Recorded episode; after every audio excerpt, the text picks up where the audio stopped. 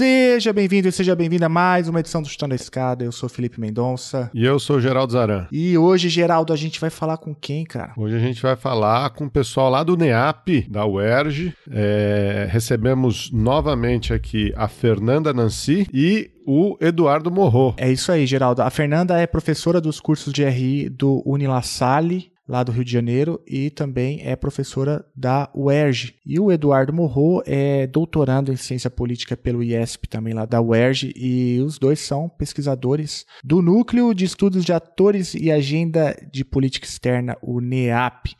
A Fernanda, inclusive, é coordenadora, né? Fernanda é coordenadora do NEAP, junto com a Letícia Pinheiro, projeto aí já antigo é, da Letícia. O NEAP tem também um boletim. A gente já fez referência aqui às publicações do NEAP, vamos deixar também o boletim NEAP de Núcleo de Estudos de Atores e Agendas de Política Externa.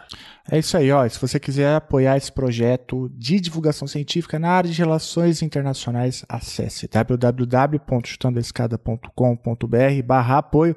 Lá tem várias formas de ajudar. É fácil, é barato e você ajuda a manter aqui a casinha funcionando, não é? É, você viu que eu fiquei umas semanas fora, você já roubou minha divulgação aí de financiamento, né? é isso aí, o que eu faço de melhor, copiar o que é bom.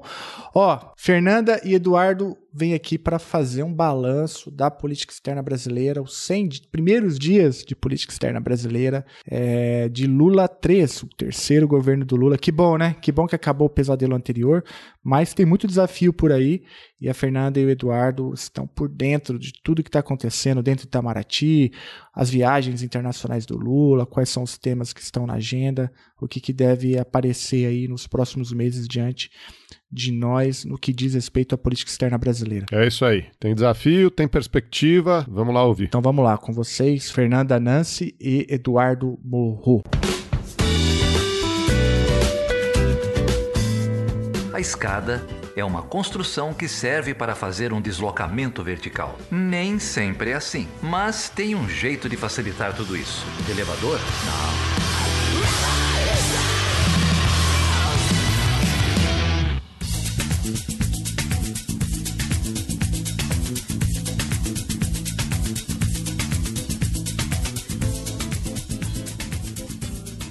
Grande Geraldo Zaran, meu amigo de longuíssima data. E aí, você tá bem? Tudo bem, cara. Você viu que dessa vez funcionou, né? Dessa vez funcionou. Te deixei na mão aí umas semanas.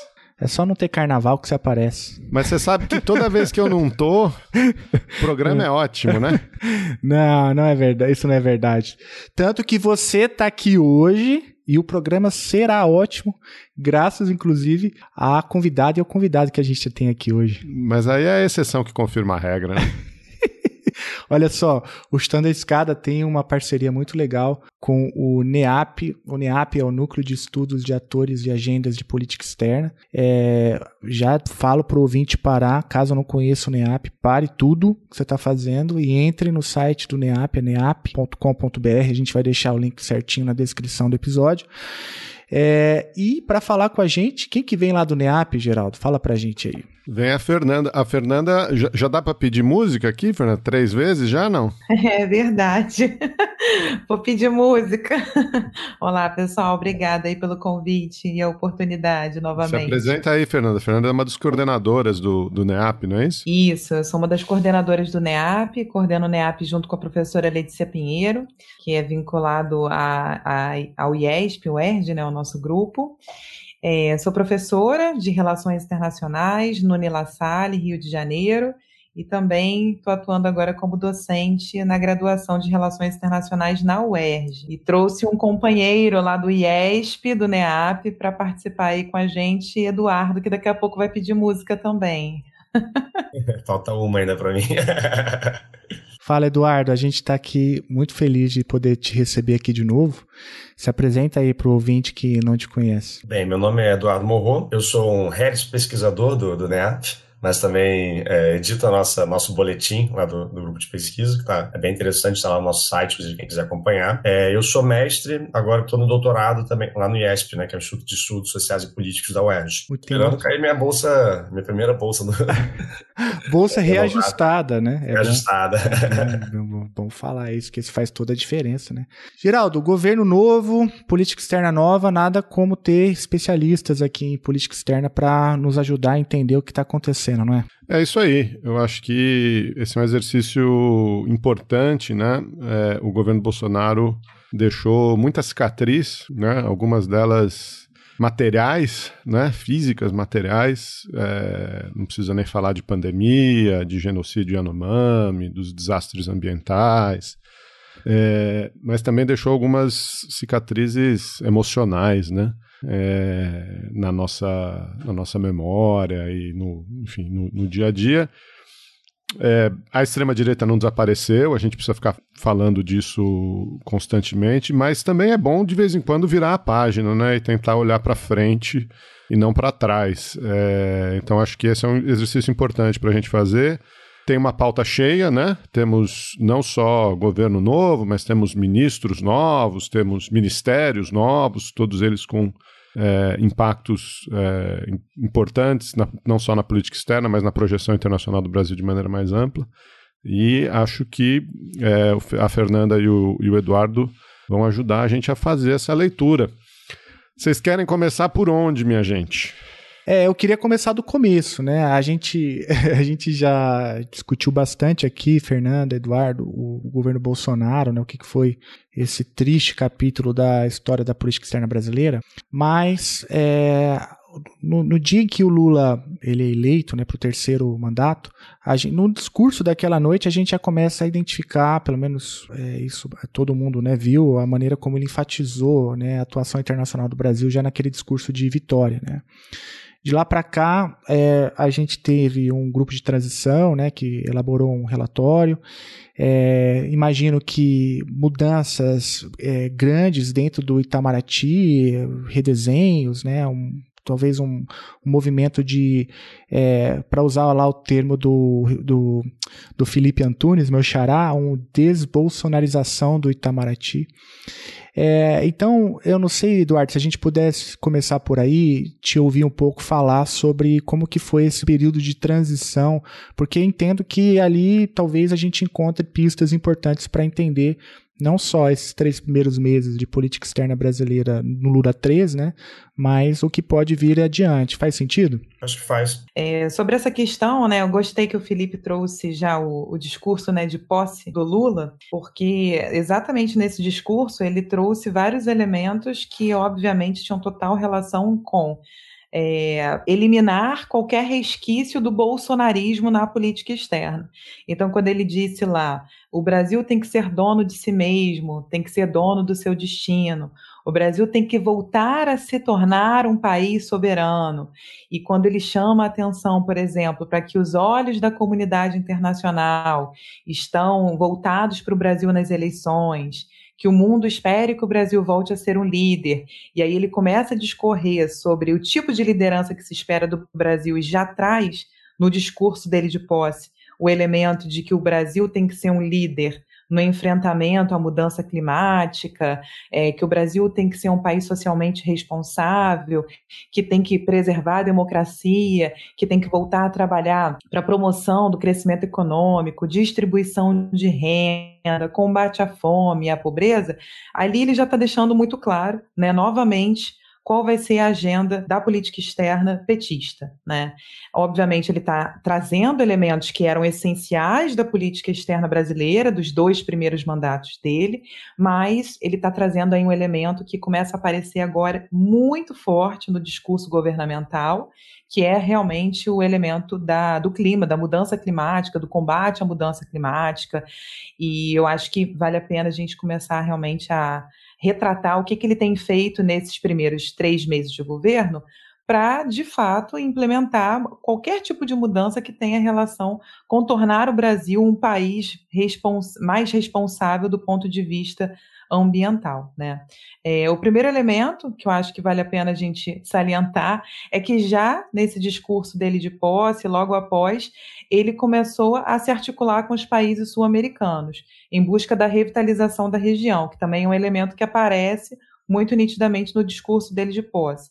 É, vários presidentes, né, chefes de Estado estiveram presentes em Brasília, na, na posse do Lula, isso também é um elemento importante, é emblemático, é um símbolo de fortalecimento das relações políticas. E o Lula definiu que o primeiro lugar que ele visitaria é, e aí sim, de acordo com a tradição diplomática que tinha sido rompida né, pelo Bolsonaro, seria a Argentina, a visita a Buenos Aires. E faz total sentido né, o Lula ter escolhido a Argentina para fazer a primeira visita presidencial, levando em consideração que, após China Estados Unidos, a Argentina está ali como nosso terceiro principal parceiro comercial. Então, não é à toa né, a escolha da Argentina. Além de que um dos principais objetivos é revitalizar a integração regional, através do Mercosul, em especial, mas também, como o Lula deixou claro, através da revitalização da Unasul, que se torna também um objetivo importante nesse momento, mas que eu acho que é importante também da gente destacar aqui, né, Eduardo? Ainda não tem nada concreto acerca da revitalização da Unasul. Essas discussões certamente ainda vão ganhar terreno no governo, não temos nada ainda de fato concretizado. E houve sim também um outro elemento importante, já nesse primeiro mês de governo do Lula, que foi janeiro, que foi a participação dele na cúpula da CELAC, né? Foi a sétima cúpula da comunidade dos estados latino-americanos e caribenhos. O Brasil retornou à CELAC, o Brasil tinha se retirado do grupo durante o período do Bolsonaro, então também um elemento marcante. Na visita que a gente faz né, é, ao Fernandes, houve uma repercussão muito grande acerca da discussão de uma moeda comum, e aí eu acho que a gente está aqui num espaço acadêmico e que, obviamente, é importante da gente trazer isso também para quem escuta o podcast, que é o seguinte: não é moeda comum tipo euro, né? A ideia nunca foi essa. A discussão é como é que pode ser incentivado o comércio no bloco, e aí a ideia de criar uma moeda que fosse implementada para as trocas comerciais. Mas lembrando, isso também não avançou, só houve uma proposta proposta e uma discussão inicial mas o objetivo de fato é promover essa revitalização. Né? Houve muita crítica ao governo do Lula na visita dele, porque foi falado que o Brasil ia voltar a financiar projetos nos países da região, nos países de esquerda, que o BNDES novamente ia ser operacionalizado para é, é, ajudar governos de esquerda. E aí o Lula também fez questão de explicar que o objetivo do BNDES não é ajudar os governos de esquerda, mas sim ajudar a financiar obras de interesse público do Brasil, dos países vizinhos, na área de infraestrutura e etc. Então, eles chegaram também naquele momento no, no encontro né, na Argentina a discutir, por exemplo, o financiamento do BNDES para a construção de um gasoduto é, que ligaria a Argentina ao Brasil, que é importante para o Brasil também diversificar a fonte de gás, para não ficar dependente de gás que seja né, boliviano. E logo depois a gente participou na cúpula da CELAC, teve também a visita do Lula ao Uruguai, onde houve uma missão muito especial, isso vale a pena ressaltar. É, se o Eduardo quiser até complementar, Eduardo, sobre a Argentina, sei lá, que você complementa, fica à vontade. Mas a visita ao Uruguai foi especial porque o Lula teve uma missão muito clara ao conversar com o presidente uruguaio, Lacaio Pou, com o objetivo de tentar dissuadir, de alguma forma, os uruguaios a firmarem um acordo com os chineses, né? Lembrando que o objetivo do Lula, e ele deixou isso claro, era que se fosse ser discutido um acordo com a China, que esse acordo fosse discutido no âmbito do Mercosul e não com o Uruguai discutindo esse acordo por fora, né? Então teve também essa, essa tentativa de alguma forma revitalizar as relações com o Uruguai, as relações no âmbito do Mercosul, Lembrando que durante todo esse período dos quatro anos do governo Bolsonaro, o Mercosul ficou muito em baixa e o Brasil não teve um papel de paymaster da região, nada perto do que a gente poderia esperar de uma liderança regional que pudesse, de alguma forma, facilitar né, a, a a cooperação intra-regional, pelo contrário, houve espaço, houve um vácuo de poder na região para que os países ocupassem outros lugares, né, lideranças secundárias e por aí vai. E, obviamente, quando o Brasil não se posiciona enquanto liderança, é esse tipo de espaço que está dando, para que potências extra-regionais, no caso a China em especial, tenham um papel mais preponderante, de maior influência no comércio regional, por exemplo. Né? Eduardo, quer complementar alguma coisa aí sobre esse tour sul-americano? Você, deu uma abordagem geral e caiu direto no seu tema, né? É, né, não, acho que na, na, parte da América Latina isso foi, foi, foi perfeito. Na verdade, eu voltaria um pouco na parte da, da, dos primórdios, né? Porque eu acho que é interessante pensar como o Lula pensa a política externa, né? No sentido de que a política geralmente é vista como um espaço onde o presidente tem maior, menos amarras para fazer mudanças, né? Então você tem, óbvio que tem congresso e outros setores, eles vão ter, vão, vão influenciar, mas o presidente tem que ter mais liberdade para implementar mudanças e aplicar coisas. E tem até alguns estudos que olham o, papel da, da polícia para os presidentes, e o prestígio acaba sendo mais importante, às vezes, do que é, o, o, o, X ou Y da política externa, quando você vai olhar para o público interno. Né? É, e é fato que, durante o governo Bolsonaro, a política externa brasileira foi vista como algo foi desaplaudida, né? literalmente. Então, o, o, Lula ele tenta aproveitar a política externa como um elemento de poder um elemento de, de aproveitar que ele tem menos amarras para implementar políticas de prestígio que ele, ele tem uma, ele próprio é um ativo enorme de política externa reconhece que tem relação com o mundo inteiro, que teve tem a, a, memória do que foram os anos deles de governo, e ele vai, a partir da política externa, tentar construir eixos de prestígio para o país no mundo. E eu acho que tem três que são principais. Acho que o primeiro, essa volta né, do regionalismo, como a Fernanda é, apresentou, que é a CELAC, a volta, o reforço do Mercosul, e aí acho que tem uma, uma coisa que vai ser o grande, a, a grande dificuldade, mas também o grande potencial, que é o retorno da Unasul. O outro é a questão do meio ambiente, que aí vários autores colocam como o meio ambiente é um, é um enorme ativo de externo para o Brasil, é, que a gente pode utilizar ele tanto para ganhar recursos quanto também uma forma de ter soft power, ou de organizar é, atores do sul global para, para ter mais recursos, para ter uma política de meio ambiente global mais efetiva. E o terceiro é mais ligado a power politics, né, que é mais a, como que o Brasil atua dentro do, do, do domínio mundial. E isso passa tanto por a proposta de uma paz para a Ucrânia, quanto a tentativa de balancear entre os Estados Unidos e, e, a China. Eu acho que esses três são, esses três são os principais eixos, digamos assim, que, que, o, que o governo do Lula tenta é, usar para retomar o prestígio do Brasil na política externa. É, mas eu acho que antes disso, a gente precisa olhar um pouco para o que, que mexe por dentro, né? Porque apesar de ser, a gente falar que é, é fácil mudar a política externa, é, tem todo um aparato burocrático por trás que, que precisa ser transformado para, para essa mudança. Então, acho que é uma das primeiras coisas que aconteceu, inclusive, assim que o Lula foi eleito, né? Foi, é, o, a, a, equipe de transição, né? Eles, fech, eles fecharam um acordo com o Senado, que o Bolsonaro já tinha indicado uma série de, de chefes de missão diplomática, embaixadores, né, é, para países-chave, como é, tinha, os Estados Unidos já estava indicado, é, mas vários países como o Vaticano, Argentina, e o que eles, eles combinaram com, com o Senado de não apreciar essas indicações para que esses postos-chave, o novo governo, uma vez, uma vez tomado posse, fosse apreciar. É, ao mesmo tempo, é, houve debate sobre quem seria o ministro é, das Relações Exteriores do governo Lula, né? Isso foi, foi um debate bastante amplo. Celso Amorim, historicamente, foi o grande ministro do governo do governo Lula, 1 e 2, né? E, e ele era um, um, nome que, se não cotado, pelo menos tinha, era, tinha muita influência nessa decisão. E tinha uma demanda também que é importante lembrar, muito grande, por ter uma, uma mulher é, como ministra das Relações Exteriores, né? É uma demanda histórica e, e é, quando você olha para a estrutura do Itamaraty, a quantidade de mulheres que tem na, na instituição, a quantidade de mulheres em postos-chave que tem na instituição, essa é uma demanda histórica, inclusive foi criado o movimento de é, diplomatas brasileiras, com a Irene Vidagala como presidente, inclusive para é, repensar essas, essas, estruturas patriarcais dentro do próprio ministério. Né? É, e no final a, a, escolha foi pelo, pelo nome do Mauro Vieira como ministro. Mauro foi ministro das Relações Exteriores da Dilma, né, e saiu durante por conta do golpe. É, é, muito ligado à turma do Celso Morim. E a Maria Laura da Rocha, a Laurinha, como geralmente é, é chamada, entrou como secretária geral, como secretária é, geral do, do, Itamaraty, que é quem é mais responsável pela estrutura burocrática e ação do ministério em si. Não foi ideal, mas pra, pelo menos para a demanda das mulheres, que era de ter a ministra, mas bem ou mal, foi, a Laura é a primeira vez que ela está na secretaria, né? A, uma mulher na secretaria. É, e aí tem mudanças na própria, geralmente no primeiro dia de governo, tem mudanças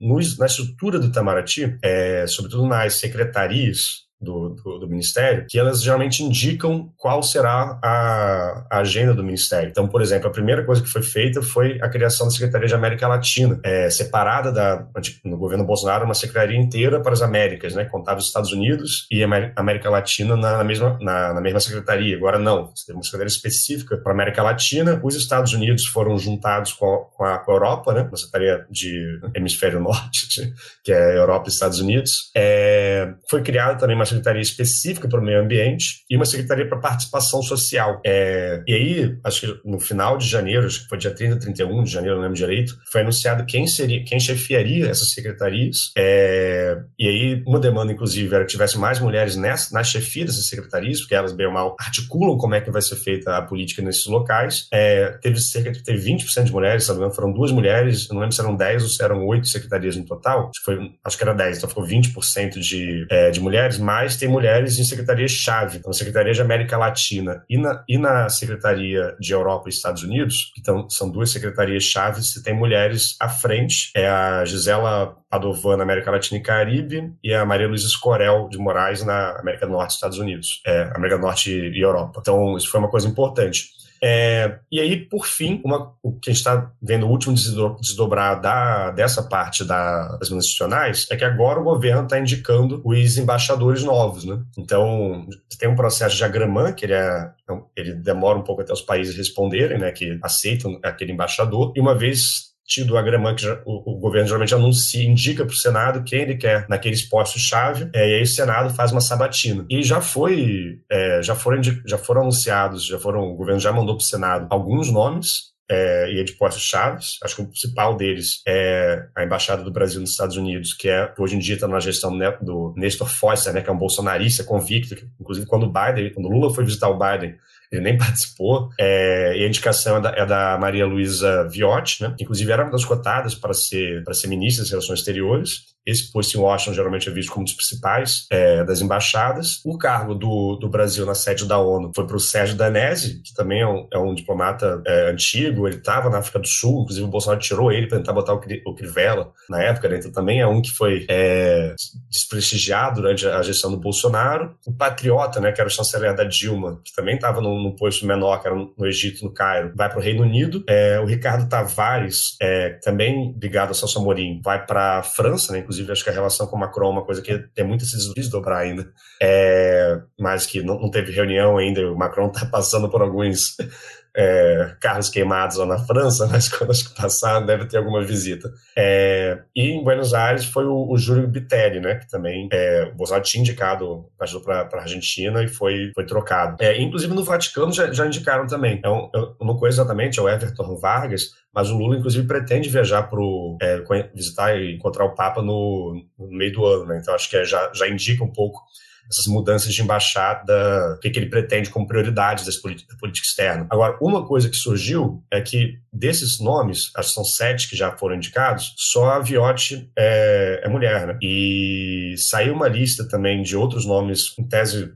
mas ela não é, não é oficial, que tinha mais dez nomes e também sem nenhuma mulher. Então, nessa conta, ficaria de, sei lá, de 17 indicações, uma mulher só. Inclusive, isso gerou reações do movimento de mulheres de, de diplomatas brasileiras, de que é, realmente realmente seria um absurdo, né? Você tem uma, uma quantidade de indicação dessas para postos chaves, e ainda que a Viotti esteja no posto principal, você vai ter outros 16 homens é, em, em, no resto das embaixadas indicadas na primeira leva, né? Então acho que é uma coisa a ser, a ser repensada, e eu, eu pelo menos espero que o governo repense um pouco essas indicações antes de, de enviar. Ainda tem as outras 10 que estão só conjectura, né? Mas acho que de, de mudanças de estrutura do Itamaraty, acho que é um pouco mais isso. Você mencionou aí o, o Nestor Foster e, é, e essa visita do, do Lula ao Biden, né? Do qual ele pouco fez parte.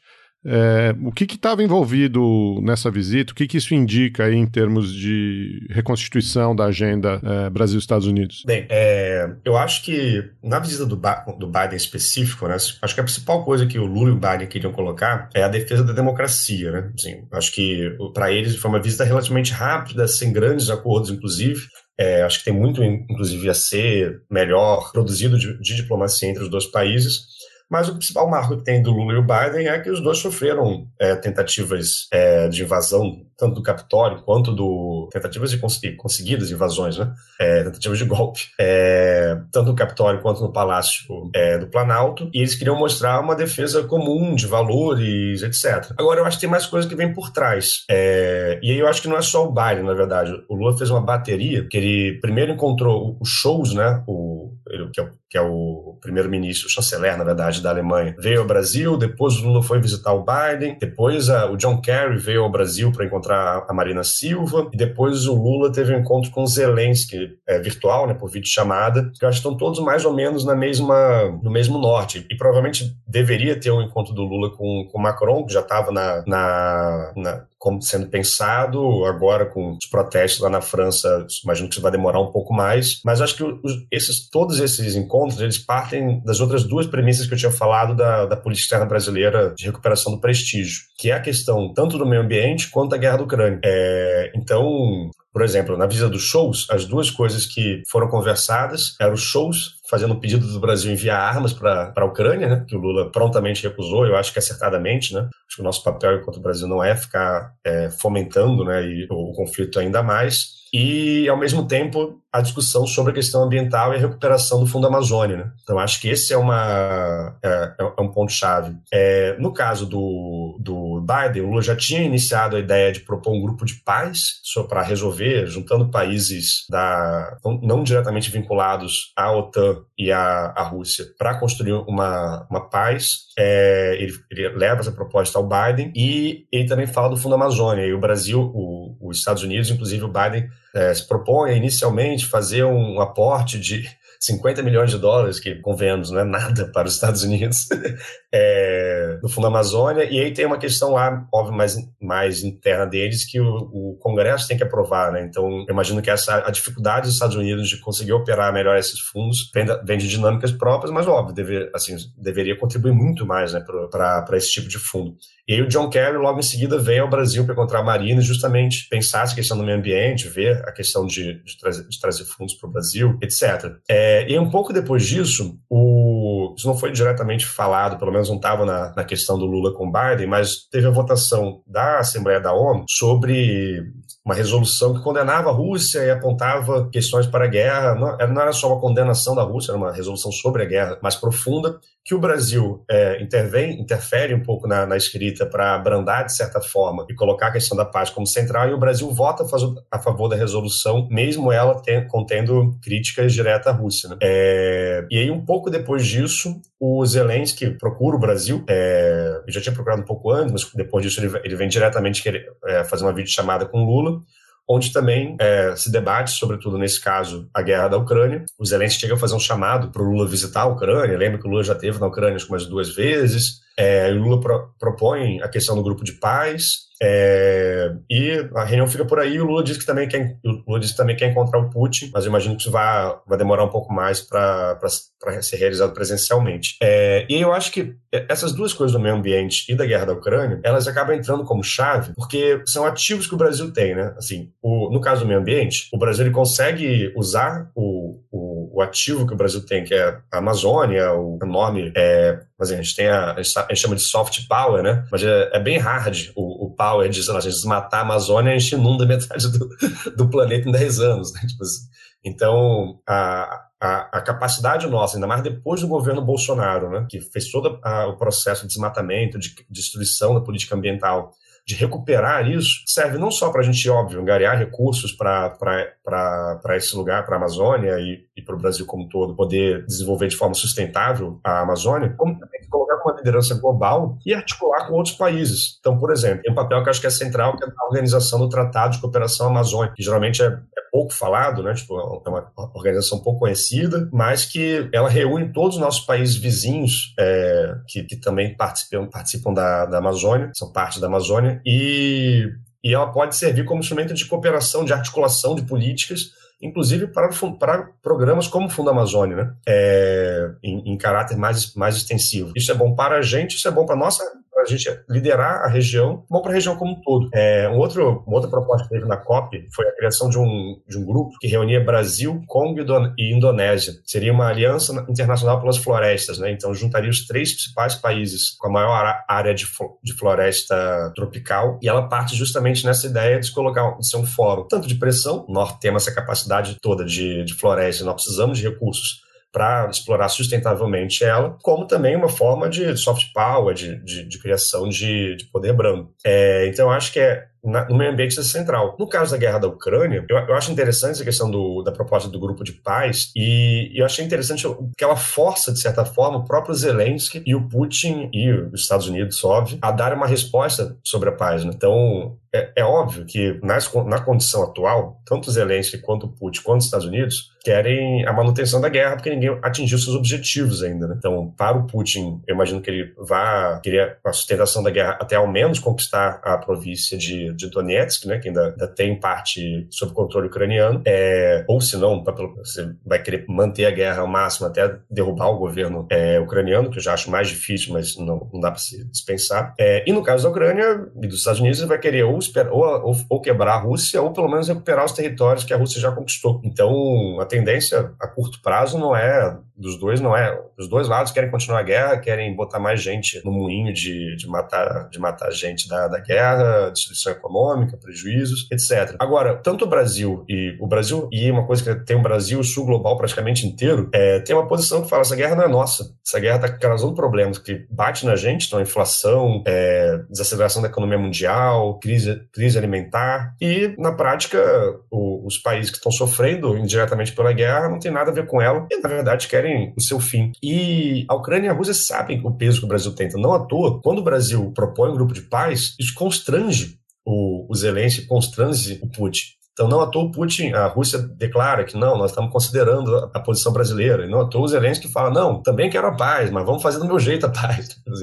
Então, os países são meio que obrigados a, a responder à proposta brasileira e vai, vai criando constrangimentos. E eu acho que mais do que constrangimento, eu acho que nós temos é, o papel do Brasil, como uma nação que tradicionalmente mediou conflitos, compreender que a paz vai ser uma construção de longo prazo. Né? Então, não, não, é uma coisa que você vai sair do dia para a noite, mas que se não começar agora, daqui a, sei lá, seis meses depois de que de explodir os confrontos que vão ter lá no, no verão é, russo-ucraniano, quando for, os dois quiserem sentar para conversar, ter um fórum construído ter espaço de diálogo já previamente constituído, e o Brasil pode jogar um, um, um papel central nisso. E isso recupera, sem dúvidas, é, o Brasil como player global, o Brasil como um, um ator de, de, referência, e o Brasil com as credenciais que ele sempre teve para mediar conflitos. Sim, não toa, nós temos a demanda de, de estar no Conselho de Segurança, né? É, ter a capacidade de mediar um conflito como esse, ser um dos atores capazes de ajudar nesse processo, sem dúvida fortalece o nosso pleito. Então, acho que é entra nesse sentido. Eduardo, até fazendo um adendo também né, nessa, nessa sua visão sobre a importância para o Brasil de estar discutindo questões de segurança internacional, um dos resultados Bom, resultado, né, em termos retóricos, tá? É o que está escrito lá, né, no comunicado conjunto do Brasil com os Estados Unidos após o encontro dos presidentes, do Lula e do Biden, né?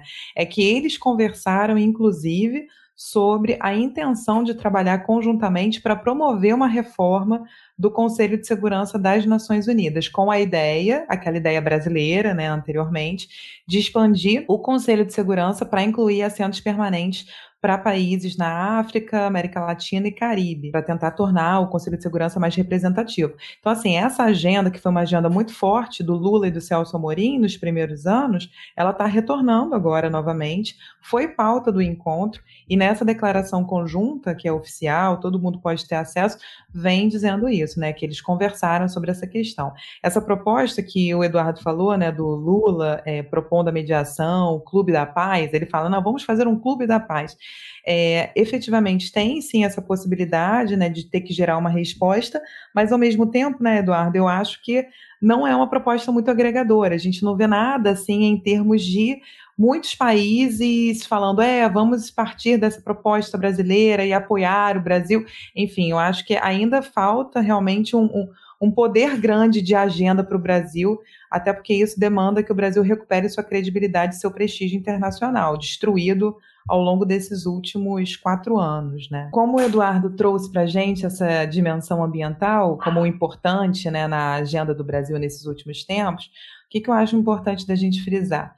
Um dos objetivos que o Lula deixou muito claro nesses três meses de governo é que ele quer fazer o acordo Mercosul-União Europeia sair do papel.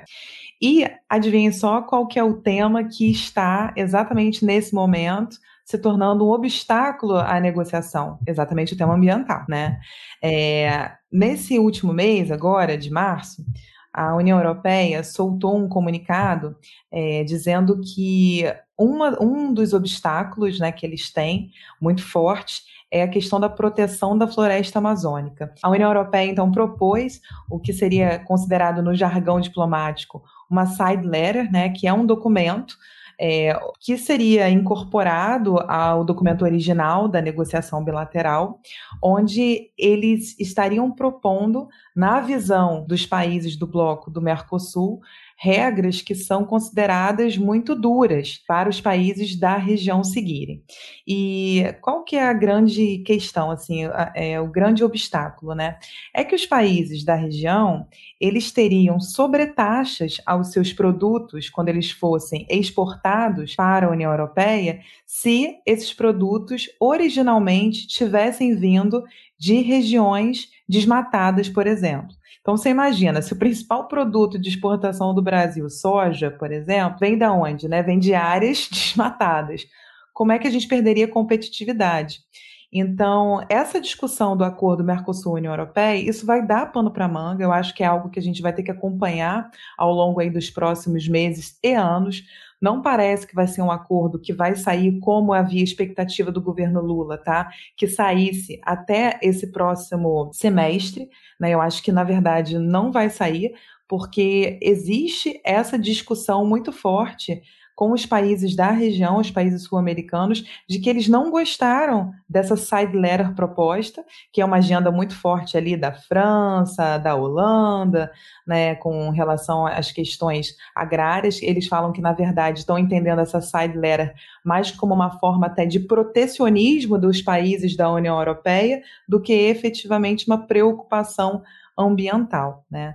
Então acho que esse é um outro elemento importante. O Eduardo disse que meio ambiente é um ativo, sem sombra de dúvidas é um ativo e deve ser explorado, mas também é o nosso calcanhar de Aquiles, né? E a gente tem que ficar muito atento às questões ambientais e como que elas também podem ser instrumentalizadas nessas negociações internacionais de forma negativa para o Brasil, principalmente pela imagem que a gente deixou ao longo dos últimos anos do governo Bolsonaro. O Chutando a Escada conta com apoio financeiro dos seus ouvintes. Para saber mais, acesse chutandoaescada.com.br barra apoio.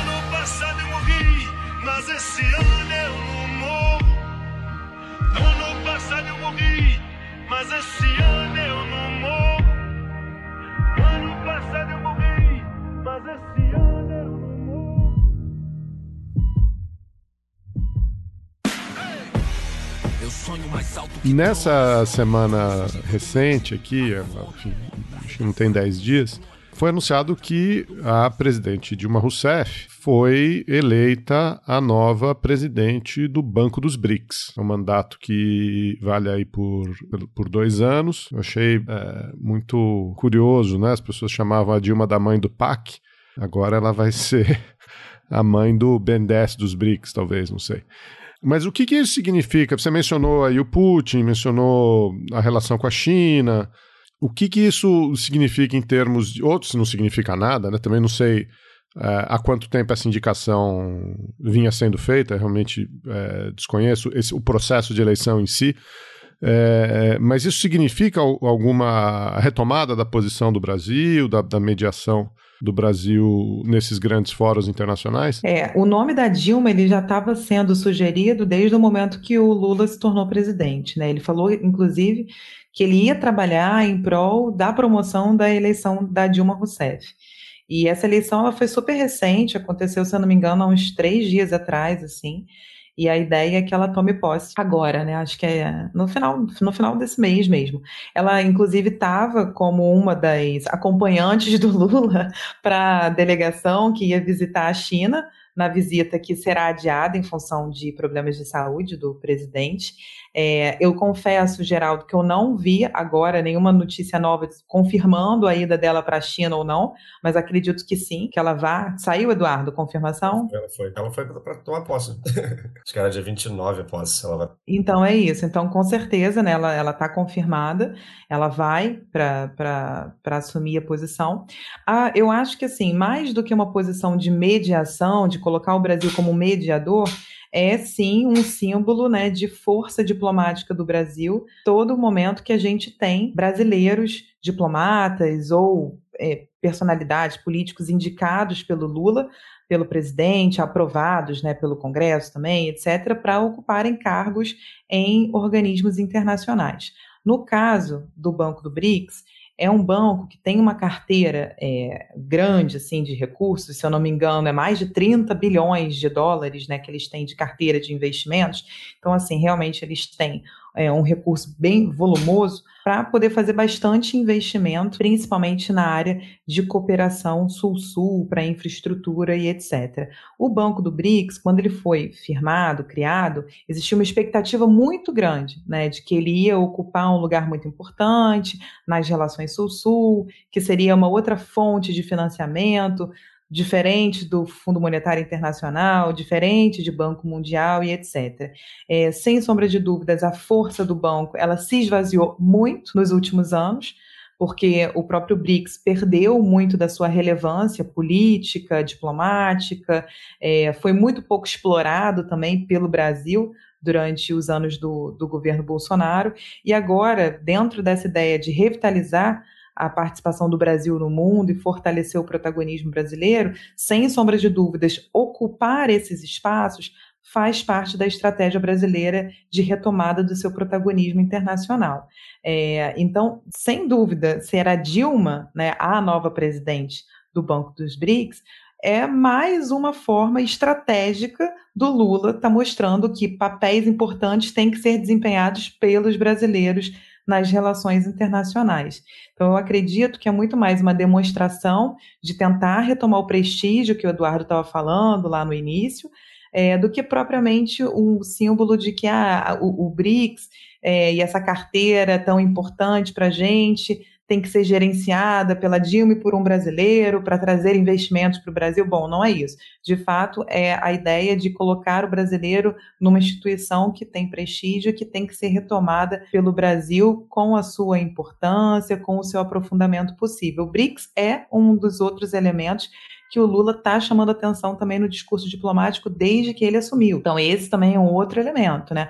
Faz total sentido se eu digo que eu quero revitalizar cooperações Sul-Sul, eu me voltar para uma cooperação que era muito forte na minha época, que era o BRICS, e que agora está em baixa, tá? Então, acho que a Dilma está indo lá exatamente para ocupar o espaço não tanto para obter recursos para o Brasil, para o desenvolvimento, mas muito mais pela simbologia política do ato dela estar ocupando o cargo de presidente, né? E lembrando que ela foi sabatinada também, né? Ela foi sabatinada a nível internacional, então isso também mostra uma própria relevância política da Dilma e um reconhecimento internacional dela, depois de ter sofrido impeachment no Brasil, né? É, só complementando, eu acho que é, tem duas questões que eu acho centrais, que é, é, é uma essa ideia da Dilma no BRICS, acho que era genial, tanto do ponto de vista da própria interno, né? Então acho que a Dilma foi alguém que é, foi uma referência para a política do, do, PT durante todo, foi presidenta, né? 2011 a 2015, e que sai da presidência após um, um golpe muito abalada politicamente e que faltava um espaço para ela, óbvio, tipo, na construção da política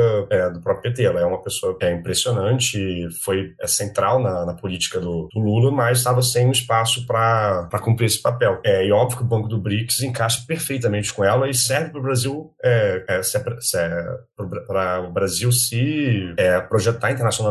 É bom lembrar que o BRICS foi criado pela Dilma, né, de certa forma. Né? Então, em 2014, cúpula de Fortaleza dos BRICS, a Dilma era presidenta, foi quando o BRICS, foi quando o banco, o novo banco de desenvolvimento, o Banco dos BRICS, foi criado, né? É, e geralmente esse espaço era ocupado por um brasileiro. Acho que foi o Paulo, Paulo Nogueira Batista Júnior, né, que foi o primeiro, o primeiro vice-presidente, o presidente, não lembro direito. Só que no governo Temer, depois no Bolsonaro, foi indicado um outro, acho que era o Marcos Trujillo, que era um brasileiro, mas é isso, é um cara ligado a, a, grande banco internacional, que não tinha um projeto... Troirro. Troirro, né? Troirro.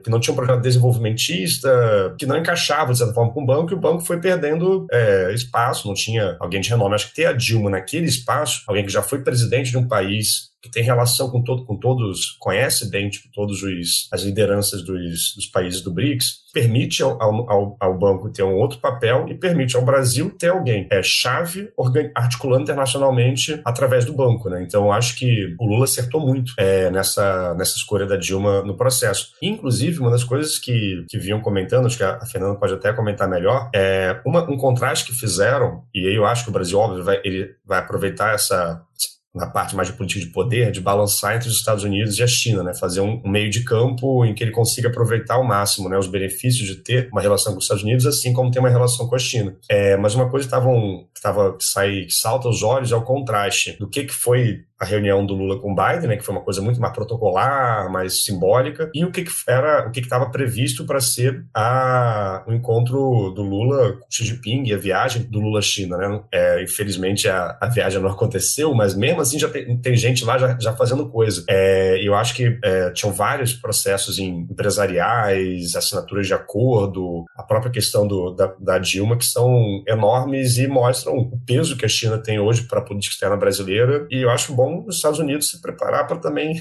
é, garantir alguns benefícios para a gente, que senão vai ficar difícil. Até uma questão também importante, Eduardo, da, da Dilma no, ocupando né, o papel de presidente do, do Banco dos BRICS é o fato de que ela é uma ex-presidente, né? Então a gente tem, na verdade, ela com uma facilidade de conversar não apenas diretamente com os ministros desses países que fazem parte do BRICS, mas também com as lideranças, né, com os líderes. Então, isso também abre portas aí. Sobre essa dimensão da China, vocês querem já perguntar sobre isso? Felipe, Geraldo, posso, posso seguir aqui falando sobre China? Não, vai lá. É, eu ia fazer justamente essa provocação. É, por favor, a gente precisa ouvir falar mais sobre China. Até porque é um parceiro pouco importante, né? É pouquíssimo, né? Não tem quase, quase importância nenhuma comercial para o Brasil, é. né? Bom, sobre a China também, é, assim, a expectativa era muito alta, né, da visita do, do Lula à China, sem sombra de dúvidas, estava mais alta ainda porque a porta-voz do Ministério das Relações Exteriores chinesa, ela tinha declarado na imprensa que a visita do presidente brasileiro ia elevar a parceria é, sino-brasileira a um novo patamar, então as expectativas né, ficaram ainda maiores. E depois dos anos que a gente teve de desconstrução daquela parceria estratégica do Brasil com a China nos anos Bolsonaro, a gente está tendo agora a oportunidade de revitalizar essa parceria estratégica que já vem desde a década de 90. Né? É, o que, que, se esperava da visita e o que, que a gente pode esperar agora, provavelmente em maio, que é quando está sendo repensada a, o encontro do Xi Jinping e do Lula, né? Que os temas principais vão ser, obviamente, né, comércio, investimentos, a reindustrialização do Brasil, isso também é uma pauta importante, transição energética, que é algo que o Brasil também é, já colocou na pauta para discutir com a China, mudança climática Existe a proposta deles firmarem um pacto envolvendo ações para a mudança climática e discussões sobre questões de paz e segurança mundial, que certamente ia envolver algum tipo de discussão sobre a guerra que está acontecendo na Rússia e na Ucrânia. Né? É, essa visita estava tão é, esperada né, pelo governo brasileiro que a gente tinha mais de 200 empresários arcando com os custos da sua viagem, querendo acompanhar o presidente Lula. E aí eram de vários setores, né? Setores de finança, praticamente 90 eram de setores do agronegócio, tecnologia, inovação, é, setores de construção também, com o objetivo, óbvio, né, de ampliar o intercâmbio comercial, mas o interesse muito claro de atrair investimento estrangeiro dos empresários chineses para o Brasil. A gente também tinha na comitiva parlamentares que já estavam confirmados, governadores, é, alguns ministros, secretários, assessores. Como o Lula cancelou a viagem no sábado, a gente já tinha alguns deles viajado para a China. Então, por exemplo, o ministro é, de Agricultura, ele já estava na China e seguiu com a agenda lá. Já tinha cerca de 20 acordos na pauta sendo negociados, é, um dos temas que, inclusive, faziam parte da pauta, mas que saíram da pauta porque conseguiram ser solucionado, conseguiu ser solucionado antes, era o embargo à carne bovina brasileira. Mas um outro ponto que está na pauta e que vai permanecer até o Lula viajar em maio é a diversificação da pauta comercial entre os países.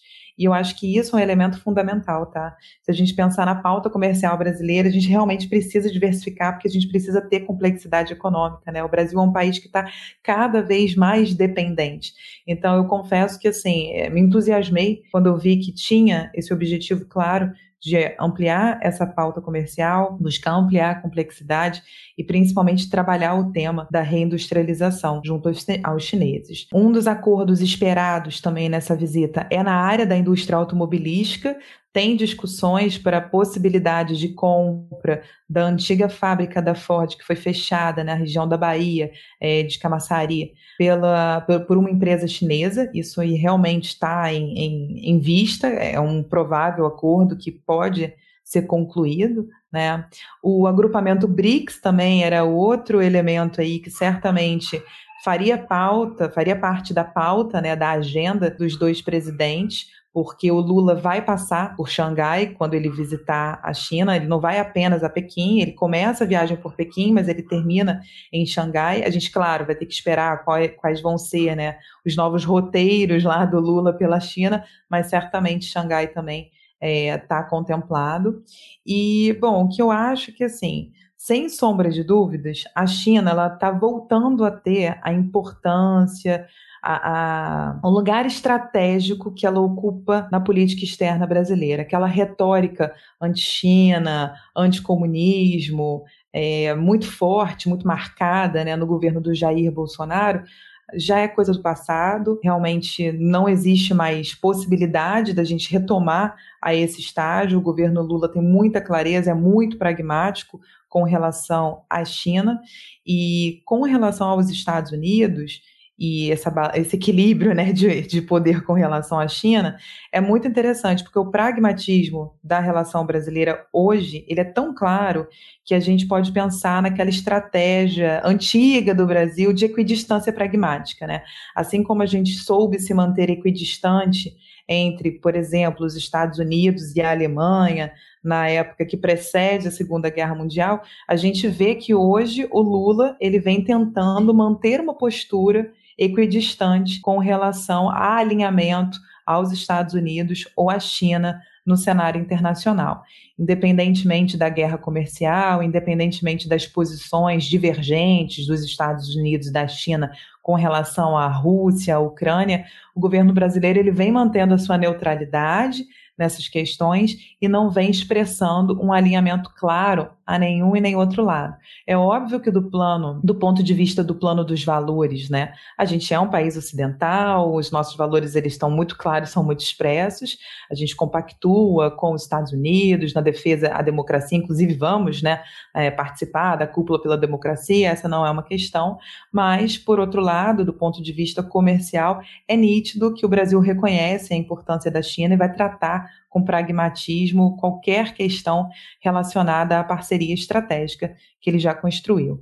Então, eu acho que assim, a gente vai ter bons próximos anos para analisar as relações sino-brasileiras e principalmente para ver essa postura dessa equidistância do Brasil com relação aos dois polos de poder, né, nesse momento nas relações internacionais, mas sem sombra de dúvidas a gente pode esperar uma postura pragmática de tentar extrair as maiores vantagens dos dois grandes parceiros comerciais brasileiros, né? E uma questão que eu acho legal aqui, assim, de, de mencionar, né?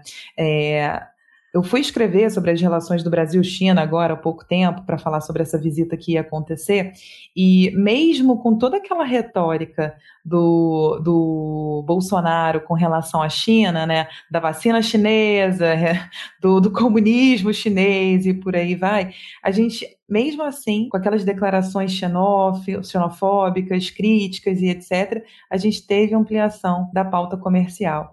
Então, assim, é realmente impressionante como a gente conseguiu ter um aumento de comércio tão grande durante esse período, mesmo com uma retórica tão negativa com relação dos nossos principais parceiros. Você imagina o potencial que a gente não tem para explorar uma relação de forma pragmática, sem ideologias interferindo, né? Então, por isso que eu acho que a gente pode ter boas expectativas com relação a esse encontro. Agora, é claro, né? Negociar com os chineses não é nada simples, né? Não é fácil. As negociações muitas vezes são demoradas e complexas e a gente tem que ficar de olho, né? Até que ponto a, o pragmatismo da política externa ele é eficaz em termos de resultados, porque o que a gente quer não é só o acordo firmado, a gente quer o acordo sendo implementado. Então, óbvio que a gente vai ficar aí de olho para acompanhar é, a partir da próxima visita do Lula ao Xi Jinping, o que, que efetivamente vai ter de desdobramento prático para a política externa. Como vai ser uma visita de Estado oficial, a gente certamente vai ter uma agenda muito mais intensa do que a visita que foi feita ao Biden, que foi muito mais rápida, muito mais simples, não teve é, toda, toda a pompa e circunstância que vai ter essa visita de Estado. E realmente, né, em termos de resultado, se espera muito mais da visita do Brasil à China do que da visita que aconteceu do Lula ao Biden é, no, no, início aí do ano. A única coisa que eu, que eu acrescentaria, não é questão do meio ambiente, mas é que não é, já isso é para o futuro, né?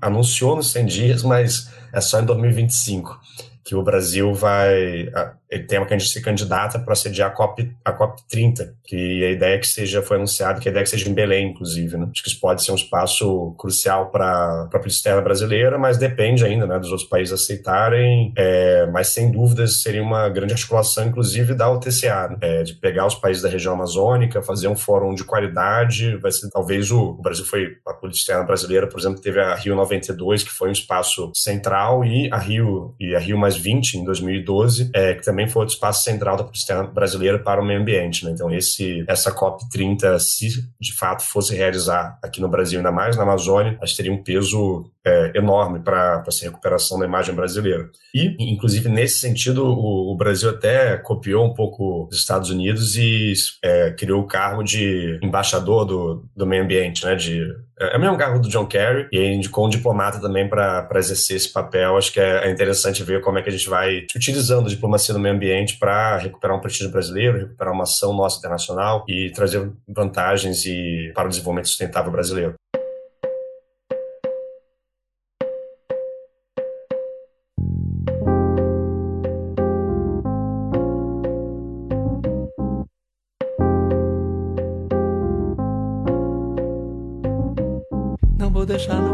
Deixar você esculachar com a nossa história. É muito amor, é muita luta, é muito gozo, é muita dor e muita glória. Não vou deixar, não vou deixar, não vou deixar, porque eu sei cantar. E Muito bem, gente. Olha, é muito bom aí o, o sobrevoo que vocês fizeram da, dos três meses, né? Dessa nova política externa brasileira, que não é tão nova assim, né? Mas é, é, o, é, o, é o retorno a uma política que a gente pelo menos considera, a gente consegue visualizar uma, uma racionalidade, há ali uma ideias, né, que a gente considera adequadas sendo defendidas e levadas a cabo. É, eu gostaria de sugerir mais uma vez que o ouvinte, a ouvinte que ficou até aqui, entrassem lá no, entrasse lá no site do NEAP é, e desse uma olhada lá. Você tem muita coisa interessante, artigos, tem o boletim NEAP, o Eduardo Faté mencionou, né, que é um dos responsáveis pela pelo, pelo boletim. É, o trabalho é de altíssimo nível, Geraldo. Tem muita coisa lá. Além de tudo, é uma excelente, uma excelente referência para quem está estudando o tema. Vai lá, Fernanda, pode falar. Ah, eu vou aproveitar que você está falando do NEAP e vou fazer uma propaganda rápida aqui, então, aproveitando o espaço. A gente está organizando é, o lançamento do nosso livro, que vai sair pelo NEAP, que se chama Análise de Política Externa no Sul Geopolítico, Interpretações e Perspectivas.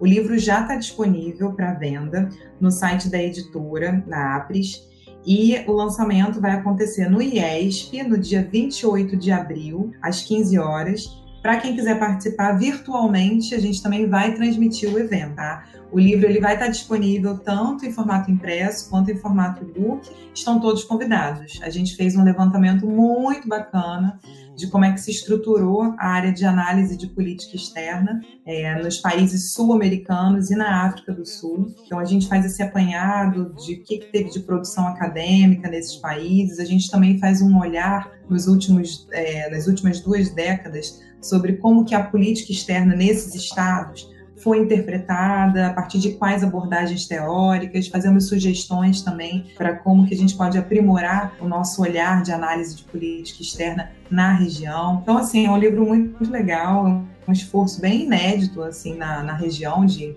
fazer esse apanhado de análise de política externa no sul geopolítico e fica o convite para vocês. Espero que vocês gostem. Geraldo e Felipe, vocês vão ganhar de presente o livro do grupo. Vamos mandar para vocês.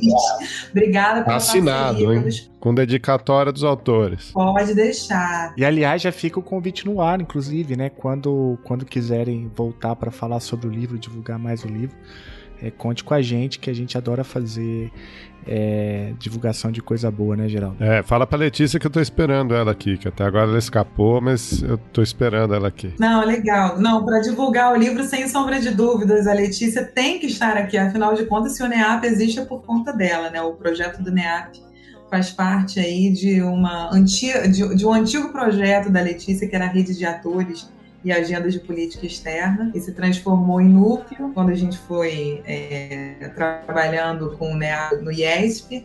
Já tem aí longa data, sem sombra de dúvidas, ela vai ter o maior prazer de vir aqui para divulgar o livro com vocês. Vamos combinar sim, vai ser muito legal. Muito bom, gente. Eduardo, obrigado, viu? Ótimo te receber aqui também. Valeu demais. Volte mais vezes. É tem, que, tem, que, tem que completar a terceira ainda esse ano. É, com certeza. Completando a terceira, eu vou pedir música. Então já, já, vou, já vou pensando, inclusive, aqui na música que eu vou pedir. Pra... Mas, inclusive, aproveitando, já faço convite para daqui a. Deve sair em abril, final de abril ou maio. O nosso boletim, a, a edição de janeiro a, a, abril, vai pegar justamente os 100 dias do governo Lula. Né? Então, a ideia é sair artigos acadêmicos sobre deve, deve ter um artigo sobre meio ambiente, sobre a estrutura interna do Itamaraty, é, sobre a América do Sul também. Então, acho que vai ser super legal de quem quiser se aprofundar nos temas, dar uma olhada lá no nosso boletim. Não vou deixar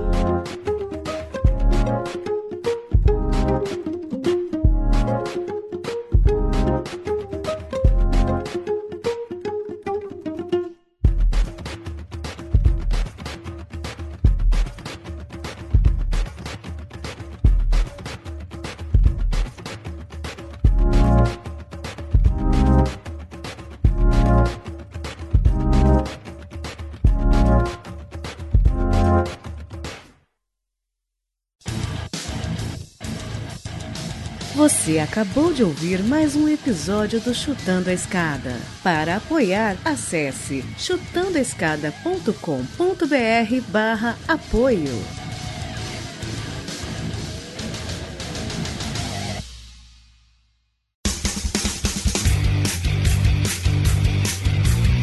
Cortes, edição de podcast.